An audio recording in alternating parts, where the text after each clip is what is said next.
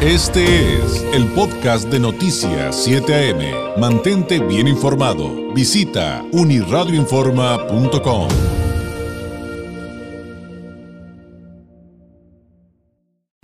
de la participación del politólogo Francisco Ruiz. Él es doctor en Derecho Electoral, integrante del Instituto Nacional de Administración Pública, catedrático, autor de la columna Leer entre líneas, que usted también puede consultar, entre otras plataformas, en uniradioinforma.com. Además, usted encuentra a Francisco Ruiz en redes sociales como FRuizMX. Francisco, ¿cómo estás? Qué gusto saludarte. Muy buenos días. Igualmente, estimado David, con el gusto de saludarte y a tu amable audiencia a través de eh, Uniradio, de Grupo Uniradio, cada martes aquí leyendo entre líneas. Pues ahora sí que dime con quién andas, Francisco. Pues mira, es un dicho popular que eh, pues eh, bastante conocido por nosotros los mexicanos. Eh, y bueno, eh, ¿a qué se refiere? Pues precisamente a, a, esta etapa en la que hemos llegado dentro del proceso electoral para eh, pues eh, formalizar estos, digamos, equipos que, que están haciendo algunos partidos políticos para, eh, bueno, con, de cara a la, la, elección de 2 de junio del próximo año, ¿no? Esto tanto en, dentro del proceso electoral federal como eh, en el local. Si bien las fechas son distintas, pues ya han coincidido, por supuesto, en esta en este momento en el cual se aprieta ya la agenda para definir eh, pues quién va con quién, eh, quién es quién, quién trae qué y eh, sobre todo a qué aspira cada una de estas partes. No, no solo se trata de eh, pues salir juntos en la foto, no solo se trata de este pues uh, únicamente unirse por unirse, sino que cada uno tiene, por supuesto, sus propias finalidades, cada uno de los institutos políticos, cada uno de los dirigentes, por supuesto, los aspirantes a los diferentes puestos de elección popular. Entonces, no solo se trata de, de firmar un convenio por firmarlo o de salir juntos en la foto, sino que también tras de esta decisión de eh, sumar esfuerzos mediante una coalición electoral, eh, también está, por supuesto, esta eh, pues eh, digamos paz o esta eh, tranquilidad que eh, va a procurar cualquier dirigente de cualquier partido al interior de su instituto político. ¿Por qué? Porque evidentemente al ir coaligados no pueden ir por todos los puestos, no pueden ocupar todos los espacios, sino que tienen que buscar, por supuesto, cuáles son eh, más redituables para cada uno de ellos, ¿no? Entonces, pues por supuesto que va a haber algunas resistencias internas, sin embargo, pues es eh, la mano izquierda de la dirigente o el dirigente quien eh, pues es, es, el responsable o la responsable de lograr esta, esta eh, digamos, proeza, porque la verdad lo es, de pues tratar de, satisfacer la mayor cantidad posible, ¿no? Eh, ya la próxima semana estaremos platicando acerca de las magistrales jugadas que está haciendo el presidente López Obrador para conservar contrapesos durante pues la siguiente administración que lo está haciendo y la verdad lo está haciendo sorprendentemente bien. Obviamente busca tener sus cartas bajo la manga, pero eh, bueno, eh, insisto, vamos a enfocarnos en esta ocasión en una parte fundamental del proceso. ¿Por qué? Porque recordemos que eh, sencillamente la, la, hasta ahorita la oferta electoral en, en, el ámbito presidencial que tenemos, pues son tres este, opciones, ¿no? Por un lado, la coalición hecha por, por lo menos ya de, este, en el caso a nivel federal, insisto, por eh, PAN, PRI, PRD, Luego tenemos también eh, la coalición oficialista del de, Partido Verde, el Partido de Trabajo y Morena, y en solitario va Movimiento Ciudadano. Tenemos también la, posibilidad de un aspirante independiente, sin embargo, pues todavía falta este, que se cierre ese proceso, ¿no? Sin embargo, bueno, pues eh, como sabemos, los partidos políticos son vehículos, son medios para eh, acceder al poder. existe, como lo acabo de mencionar, la alternativa ciudadana o alternativa, vamos a llamarle eh, de manera más eh, oficial, eh, independiente. Sin embargo, pues esta figura no ha permeado realmente en, nuestro país. Sí se han dado casos, eso, eso no está en duda. Sin embargo, insisto, no ha permeado lo suficiente. Y tan es así, digo, tan, tan es importante esta figura de las candidaturas ciudadanas que han tenido mayor impacto que las candidaturas independientes. Eh, ¿Cuál es la diferencia? Bueno, pues recordemos el caso de un exgobernador de Nuevo León que toda su vida perteneció a partido político y al momento en que no se le eh, beneficia o no se le otorga la designación o la candidatura que aspiraba, decide hacerlo de manera independiente y, llega, ¿no? Esto no quiere decir que sea realmente independiente o que no haya tenido ningún tipo de nexo con un partido político, sino que en el momento del proceso no pertenece a un partido político oficialmente. Entonces, finalmente es también un tanto cuestionable. Sin embargo, esta figura de candidaturas ciudadanas eh, donde eh, pues hemos visto cómo los partidos políticos las han arropado, eh, han incluso hecho reformas a sus estatutos para tener candidatos que no necesariamente estén afiliados o, estén dentro de sus filas, eh, sin embargo, sí, eh, pues de alguna manera simpaticen, como ellos le llaman, ¿no?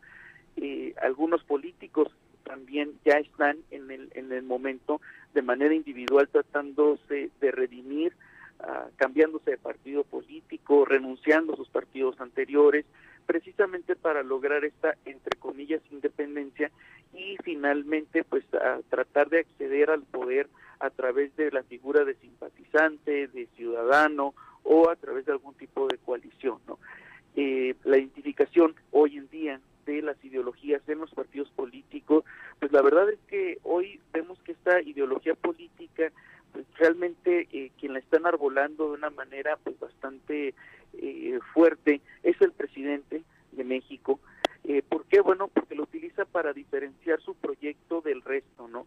Eh, lo lo em, polariza, lo limita a dos eh, proyectos de trabajo, dos proyectos de nación y los engloba en los buenos y en los malos, digo, para fines prácticos así lo hace.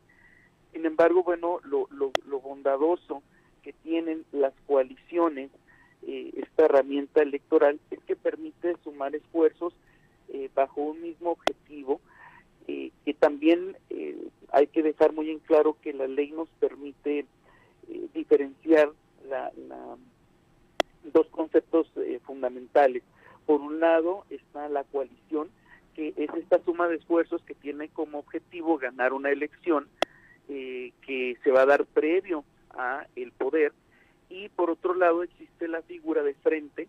Este, este concepto eh, tiene como propósito dar continuidad durante el ejercicio del poder, obviamente de una manera temporal, pero permite que los partidos políticos sigan caminando juntos, como recordemos en el caso de eh, el Frente por México que se hizo hace algunos años cuando se logran algunas reformas importantes para el país, entre ellas la reforma político electoral que eh, pues va a considerar, va a contemplar precisamente eh, la figura de las coaliciones y van a poner cartas sobre la mesa, va a poner muy en claro cuáles son em, las normas que se deben de cumplir a través de eh, dos leyes secundarias. Por un lado está la Ley General de Instituciones y Procedimientos Electorales, que va a establecer de una manera muy clara que el derecho de asociación de los partidos políticos pues va a ser regulada por una segunda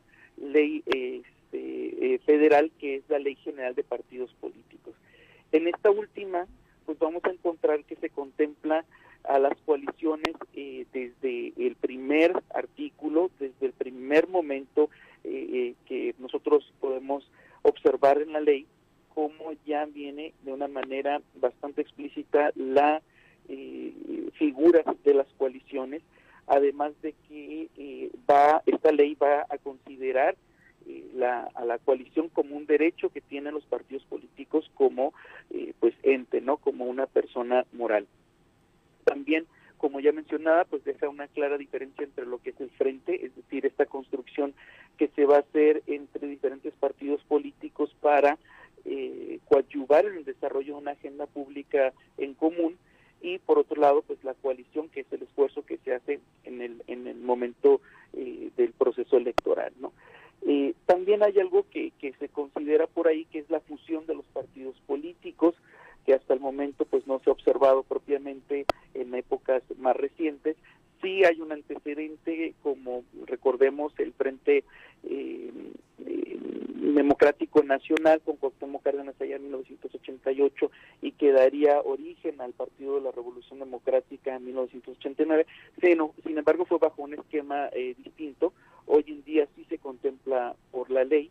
Y bueno, aquí lo realmente interesante que habremos de observar eh, en estas eh, coaliciones que ya he mencionado que hasta el momento se han dado, hay que ver cuál va a ser el comportamiento que se dé dentro de los estados. ¿Por qué? Porque existen ah, algunas entidades federativas que cuentan con eh, partidos políticos a nivel local y pues también habrá que ver eh, qué eh, decisiones toman estos partidos políticos locales en torno a las coaliciones, en torno a si van de manera independiente. es importante también considerar que aquellos partidos políticos, y así lo marca la ley, que van a participar por primera ocasión, bueno, están limitados a, a coaligarse, sin embargo, pues habrá que estar pendiente de qué decisiones toman y muy importante también, eh, pues considerar que hoy en día, insisto, eh, las ideologías han pasado de alguna manera y para muy muchos muchas personas a un segundo término. Eh, existen algunos partidos políticos que más que partido político puede identificarse como una marca. Sin embargo, lo importante de una coalición en este momento es ver la congruencia y es ver también eh, la, eh, lo común de los objetivos que persiguen, ¿no? Finalmente podemos tener las mejores intenciones, pero también es muy importante conservar, por supuesto, eh, las convicciones. Y las convicciones nos van a llevar precisamente a que los objetivos que nosotros estemos persiguiendo lo hagamos bajo la filosofía, bajo los valores que nosotros tenemos ya de una manera predeterminada, tanto individualmente como colectivamente.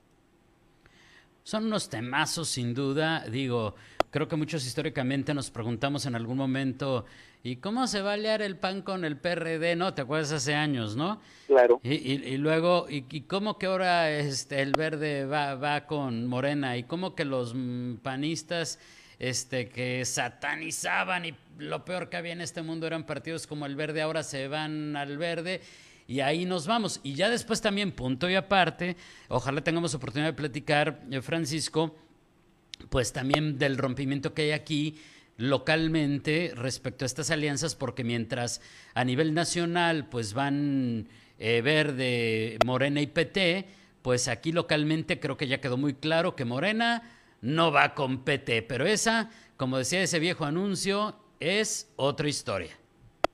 Totalmente, y mira, recordemos también que la propia ley permite eh, eh, o da pie a la, a la formación de coaliciones parciales, totales o flexibles. Eso también habrá que observarse precisamente en el caso que estás mencionando. Y hay algo muy importante también que, que omití mencionar, es que eh, estas coaliciones que se están dando de manera reciente, pues dejan muy en claro un reflejo de la sociedad eh, a nivel nacional, ¿no? Que es la pluralidad, la pluralidad de ideas y sobre todo cómo pueden converger eh, puntos o cómo pueden contrastar y, y, estar juntos a la vez, pues ideologías que antes, como bien mencionas tú, eran totalmente opuestas, ¿no? Ahora pueden estar caminando juntos con un propósito pues digamos, superior que va más allá de, un partido político o de un actor político que es el beneficio común.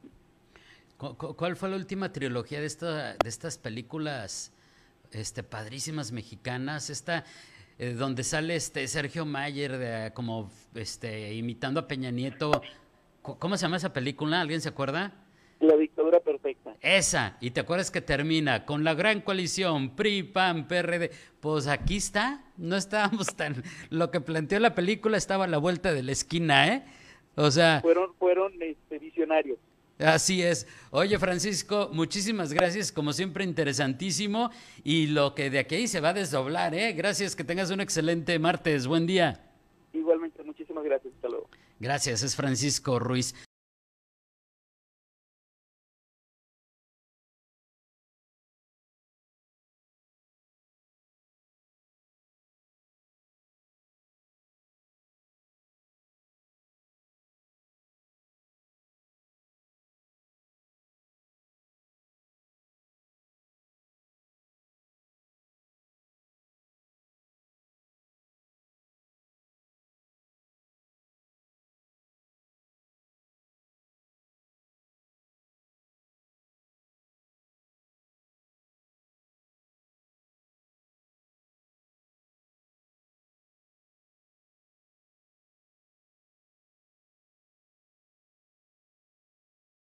Le agradezco enormemente que nos tome la llamada del director del Instituto de Movilidad Sustentable de Baja California, de Limos, el arquitecto Jorge Alberto Gutiérrez Topete. Arquitecto, ¿cómo estás? Qué gusto saludarte. Muy buenos días. David, buen día. ¿Cómo estás? Aquí ya cambiando a tus órdenes. Muy bien, muchísimas gracias. Oye, a ver, platícanos, eh, digamos, en términos generales, un recuento de en qué consiste este, este proyecto y eh, cómo va a funcionar. Mira, el proyecto responde a una necesidad de consolidar la oferta de transporte en, a todo lo largo del eje Aguacaliente Díaz Ordaz. Esto es desde la zona centro de la ciudad hasta hasta la presa, hasta donde va a estar allá el, el, Parque Esperanto y a espaldas de, la delegación La Presa, ¿no? Y lo que estamos haciendo, eh, bueno, tú sabes que se declaró hace algunos meses eh, saturación en el corredor agua caliente, un exceso de unidades que operan sin orden. Eh, entonces, eh, lo que estamos haciendo es un proyecto de integración, eh, siguiendo ahora sí que la Estrategia Nacional de Movilidad y la Política Nacional de Transporte Público, donde estamos ahora sí que tomando peras y manzanas, ¿no? El, el transporte masivo, y, los taxis de ruta, ¿no? Que, como tú sabes crecieron de manera desmedida en los últimos 20 años aquí en, la zona metropolitana de Tijuana. Y, y lo que estamos haciendo básicamente es un ordenamiento eh, ante la saturación del corredor por exceso de, unidades de transporte de, pequeño de, pequeñas dimensiones y la necesidad de consolidar en este eje con autobuses eh, de gran capacidad. Hicimos una alianza o asociación entre el operador de la, el masivo sobre la ruta, que es eh, la empresa Verde y Crema, con más de 60 años de, operación de esa concesión, pero integramos 19 rutas que, que convergen, eh, que vienen de diferentes ramos de y convergen en Corredor Agua Caliente. En esa alianza de los cuatro agrupaciones de rojo y negro, tres ya sumaron al proyecto. Una se, se integra por completo a la operación del corredor, se asocian en la ruta 13, que es la que va sobre el corredor Agua Caliente, y los permisionarios eh, inversionistas y choferes mueven las unidades estas que, ya viste que se empezaron a pintar de negro, esas se mueven a una operación en conjunto con Verde y Crema dentro de su ruta. ¿Ok? Es una alianza. Los otros dos grupos que se integraron, el de Alejandro Briones y el de Víctor Sánchez, ellos se integran a la alimentación del corredor, pero, desde rutas propias. Una ruta, la de Briones, eh, surge por allá eh, en las zonas habitacionales hacia arriba de la presa, baja hacia hacia el corredor uh, agua caliente, se mete al, a la zona de, de, donde está la clínica 1 del IMSS, en la tercera etapa del río, y luego eh, va hacia la esta península, ¿no? que es un nuevo destino que no estaba atendido. La otra ruta, la de eh, nuestro amigo Víctor Sánchez, se origina desde la zona este y llega hacia la zona del agua caliente alimentar, ¿no? Entonces ahora sí que es ganar, ganar, estamos, eh, nadie pierde el empleo, eh, extendemos la cobertura del servicio dentro de las mismas rutas que tiene Verde Crema y las dos rutas que responden a, así que a temas que no estaban bien atendidos y, consolidamos, dimos el banderazo de una nueva operación que no nada más es camiones nuevos, eh, es también eh, inicio del uso de la tarjeta de prepago, el, el, uso de paraderos, estos autobuses solo van a detenerse en los paraderos designados, ya no se van a parar donde, donde les hagan paradas eh, en cualquier lado. Entonces también el ordenamiento eh, incluye eso, ¿no? El que, el, como usuarios, ciudadanos, aprendamos a tomar el transporte donde donde donde se debe tomar y, y pues, ahora sí que a, operar una ruta como se debe operar, ¿no? Eh, esto no, esto, el, sistema de recaudo lo que va lo que va a proponer pues es que el chofer ya no sea un cajero, ¿no? Un, un, un cambio, eh, que cuando pagues pegas ya pegas con la, con la, tarjeta de recaudo o pagues este, con una tarjeta bancaria, estamos ahorita en ese proceso de autorización, o incluso a través de una aplicación que, que estamos por liberar, eh, puedes pagar eh, con QR, ¿no? Eh, para que esto, esto lo que logramos es que el, mismo recorrido que con camiones tradicionales hace una hora veinte, ahora lo vamos a poder hacer ya cuando esté optimizado en 40 minutos. Oye, ¿y en cuánto tiempo vamos a poder ver esa dinámica, digamos, ya eh, consolidada? Es decir, eh, que ya esté integrado el pago electrónico, que podamos revisar a qué hora va a pasar el camión y demás, porque, pues como decíamos al principio, ¿no? O sea, este es el arranque con 31 camiones, pero pues todavía faltan muchos otros, ¿no? Oye, este, mira, toda esta integración ahorita lo estamos llevando a cabo y vamos a terminarla, yo creo que antes de que, de que termine el año en diciembre, ¿no? Ya eh, están llegando las tarjetas, ahorita tenemos 10.000, están por llegar nosotros 70.000 tarjetas. está instalando el sistema, el centro de, credencialización, porque las, las preferentes, las de estudiantes, personas de la tercera edad y personas con discapacidad, esas este, se van a se van a personalizar con fotografía. Y, y también algo que ahorita la gente se queja pues es que tienen que negociar y pelear con los eh, operadores el, el, descuento el, 50% de descuento no entonces ahora pues ya la misma tarjeta va a estar codificada para que el descuento sea automático muy bien. Oye, y entonces esto que nos platicabas hace unos momentitos respecto a cómo se van integrando todos los grupos transportistas, eh, eh, si lo estoy entendiendo bien, por un lado, todo, todos los camiones de, de, este proyecto solamente van a estar sobre el, eh, el, el, Boulevard Agua Caliente y el Díaz Ordaz. Pero cuando vemos que coinciden esos camiones con a lo mejor los, los taxis negros y demás, es porque están haciendo las rutas que nos acabas de narrar. Porque muchos nos han preguntado eso. Es que están los camiones, pero también estoy viendo que están los otros taxis. ¿Qué, qué es lo que está pasando? Mira, lentamente los taxis van a ir integrándose a otras rutas. Ahorita la de Briones, la que es de la presa a la Plaza Península pasando por la Clínica 1, esta ya empezó a operar. Ah, muy bien. Luego, la de la de las negritas, la de, la de Norma Nápoles, esa se va a integrar a la ruta Villa Floresta de inicio y los 40 autobuses de verde y crema que están en Villa Floresta se vienen a operar sobre agua caliente. Entonces, eh, vamos a empezar a ver este, ahora sí que la danza de los autobuses y las urbas, ¿no? Unas se integran al corredor, otras se van hacia las rutas alimentadoras, ¿no?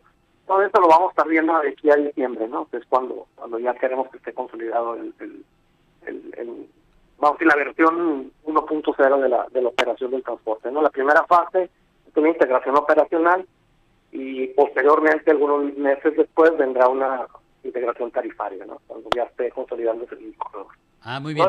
No, es tema fácil, David. Este, es este, el, el reacomodo de las cosas involucra a mucha gente, involucra eh, eh, pues mucho esfuerzo para algunos y, pues todavía tú sabes hay un grupo ahí en resistencia, ¿no? Al cual pues, seguimos convocando al diálogo. Claro, claro, no, no, eso eh, creo que lo hemos platicado hace poquito eh, con, con, autoridades y en las mañaneras con la gobernadora. No todos se han integrado, pero están en proceso y siguen las negociaciones. Sí, siguen las negociaciones y del grupo este ETM que ha estado en resistencia, eh, todos los días pasan por el instituto algunos permisionarios que o choferes que se están dando cuenta pues que la información que les habían estado bajando pues no era la correcta, ¿no? Mm, y de mm. que el proyecto pues sí, este tenemos que adaptarnos a algo nuevo, pero pues también tiene bondades y por supuesto que nos han venido asustando con el petate del muerto, ¿no? Que les van a cancelar los permisos, que se les van a eh, que, se les va que van a perder el empleo, etcétera, lo cual pues es una una falacia. Oye, tengo preguntas adicionales, algunas del público, otras que yo aquí acumulé, por supuesto, pensando en que iba a tener oportunidad de platicar contigo, arquitecto. Eh, una del público es, eh, ¿cuál es el tiempo promedio que deberá tomar un camión de extremo a extremo? Es decir, lo que me imagino que es lo que nos acabas de narrar. O sea, ¿cuánto va a tardar un camión en llegar desde la presa hasta el centro? Mira, el, recorrido ya con, cuando esté funcionando completamente el sistema de recaudo, o, o eso me falta comentarte, eh, el, las alcancías ya estén completamente programadas, porque vas a pagar una alcancía con efectivo, este, en monedas. Eh, el, recorrido va a ser de alrededor de 40 minutos por medio. Esto va, pues, va a variar dependiendo del tráfico, ¿no? Aquí en Tijuana, los viernes de fútbol, los este los días festivos americanos o etcétera, pues se, saturan las vialidades, ¿no? Entonces, este, pero promedio va a ser 40 minutos en un día hábil, ¿no? Perfecto. Y, evidentemente me imagino que con la tecnología y la, y la aplicación, cuando se den este tipo de situaciones atípicas como los partidos de Cholos, pues vamos a poder ir monitoreando. ¿Eso, eso es parte de lo que se va a poder hacer? Es parte del uso de la tecnología. Si recuerdas cuando nuestra gobernadora María del Pilar Almeida presentó Respira, ahí estuviste, el eje uno del Respira pues en las obras eh, para mejorar el flujo vial, de las cuales pues ya hemos anunciado gran, grandes avances, ¿no? Eh, obras que estaban pendientes y que seguro van a desatorar algunos nudos eh, aquí en Tijuana, nudos viales, ¿no? Como ahí en el Morelos, como ahí en el, el Corredor 2000 que ya se inauguró, como en, en, el Terán Terano, que ya ve un, gran avance. El eje 2 es el, el reordenamiento del transporte, este responde al eje 2, es un verdadero reordenamiento de transporte porque cada cada campaña política escuchábamos la palabra reordenamiento, pero pues eh, eh, nadie quería que lo reordenaran a, él, ¿no? Sino era nada más como, como una frase eh, eh, sexy para decir en la campaña, ¿no? Aquí es un reordenamiento profundo. El eje 3 era el uso de tecnología para la movilidad y el uso de esta aplicación, el GPS, los autobuses. Espero para que para el próximo mes ya tengan activado el Wi-Fi gratis para los usuarios. pues va, va realmente a, informar a la gente, a los usuarios de dónde viene el autobús, eh, van a poder comprar a través del, de la aplicación crédito eh, para, para subirse al autobús, ya pueden subirse sin tarjeta, usando el QR, un QR eh, en, el, en el validador del vehículo, son validadores de última generación que aceptan tarjeta bancaria, tarjeta monero de recaudo y aceptan también QR.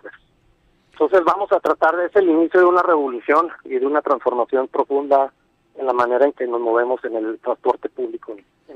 Oye, y parecería que regresamos a las bases, porque yo me acuerdo que cuando era niño y yo vivía allá por insurgentes, pues yo tomaba un camión verde y crema que por una sola tarifa me llevaba hasta el centro escolar Caliente por el bulevar y este y era lo único que necesitaba tomar, pero bueno, eh, las cosas han cambiado, las cosas son distintas, entonces evidentemente solamente me hizo recordar eso, eh, meramente anecdotario. Oye, arquitecto, más preguntas del público.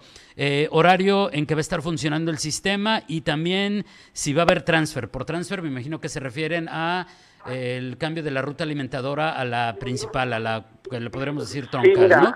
Como te decía, estamos migrando de un formato que le llama nombre camión, que cada camión pues, es un es un negocio, entre comillas, aparte, o cada taxi, ¿no? A un, a un sistema que se está integrando de manera operacional. Ahorita la primera fase es integración operacional. La segunda fase, cuando ya estén consolidados el corredor y las alimentadoras, es la, la el, viaje integrado, ¿no? Eh, ahorita se está se están haciendo los estudios para, para la integración tarifaria. Vamos a decir que esa es la fase 3 de integración, ¿no? Muy bien. Eh, no va a ser inmediata. Eh, es un error tratar de de cambiar el sistema de un día para otro, ¿no? Por ejemplo, ahorita necesitamos que terminen de llegar los autobuses que se están fabricando. El siguiente paquete en llegar en finales de diciembre, principios de enero, son 24 autobuses eh, de piso bajo, de accesibilidad universal, que es algo que también la gente nos está reclamando. Eh, el día del banderazo dimos de alta eh, a 15 autobuses eh, violetas que también corren, van integrados al corredor. Esos violetas son gratuitos para mujeres, niñas y niños y, y esos se, se, renovaron las unidades, son 15 unidades 2024, eran 10 antes, por el éxito del programa, pues se tuvo que ampliar un 50% más la oferta. Y, y en total, eh, para finales de del, del primer trimestre del próximo año, ya van a estar 103, 103 autobuses integrados a la ruta. Perfecto. Ya para esa fecha no debería haber eh, eh taxis eh, de ruta, excepto en las noches, porque el servicio es 24 horas el grupo de las eh, Urban Negras, que eh, está integrando un servicio que le denominamos Nochebus, que lo adoptamos de la Ciudad de México a través de un convenio de colaboración. Y el Nochebus va a estar eh, siendo monitoreado a través de la tecnología para que opere con unidades más pequeñas para mejorar la frecuencia o en los días festivos, días de juegos de fútbol o de espectáculos que también entren a operar unidades más grandes. ¿no? Esa es la ventaja de usar tecnología, que empiezas a tener ya un historial de, de la demanda, ¿no? Y el éxito de otros proyectos es empatar la oferta y la demanda. Oye, eh, arquitecto, me queda solamente un minutito. Tengo muchas preguntas todavía. Te, te voy a invitar para que vengas o nos vuelvas a tomar la llamada muy pronto, pero yo creo que alcanzamos a, a responder dos, dos, breves. Una, eh, ¿qué, ¿qué características y capacidades tienen los camiones que llegaron?